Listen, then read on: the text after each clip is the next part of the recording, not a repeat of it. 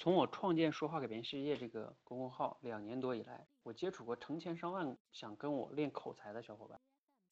那我也分享过给他们很多我总结的方法，尤其是最近这个六十秒的训练，我觉得真的已经到了极致了，对吧？讲故事，故事都给大家准备好了，但是呢，能持续行动的人去练习的人呢，还是太少了。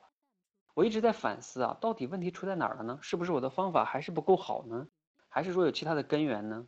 最近啊，我想到了一个根源。就在于大家从骨子里变得不自信，因为你不自信，所以你就各种担心，所以呢，你恐惧别人嘲笑你，所以你不敢行动。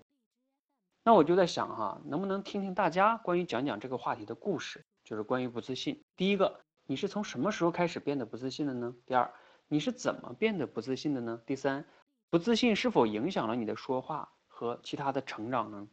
欢迎啊！你可以通过简书或者有道云写一个文章，把链接从后台发给我。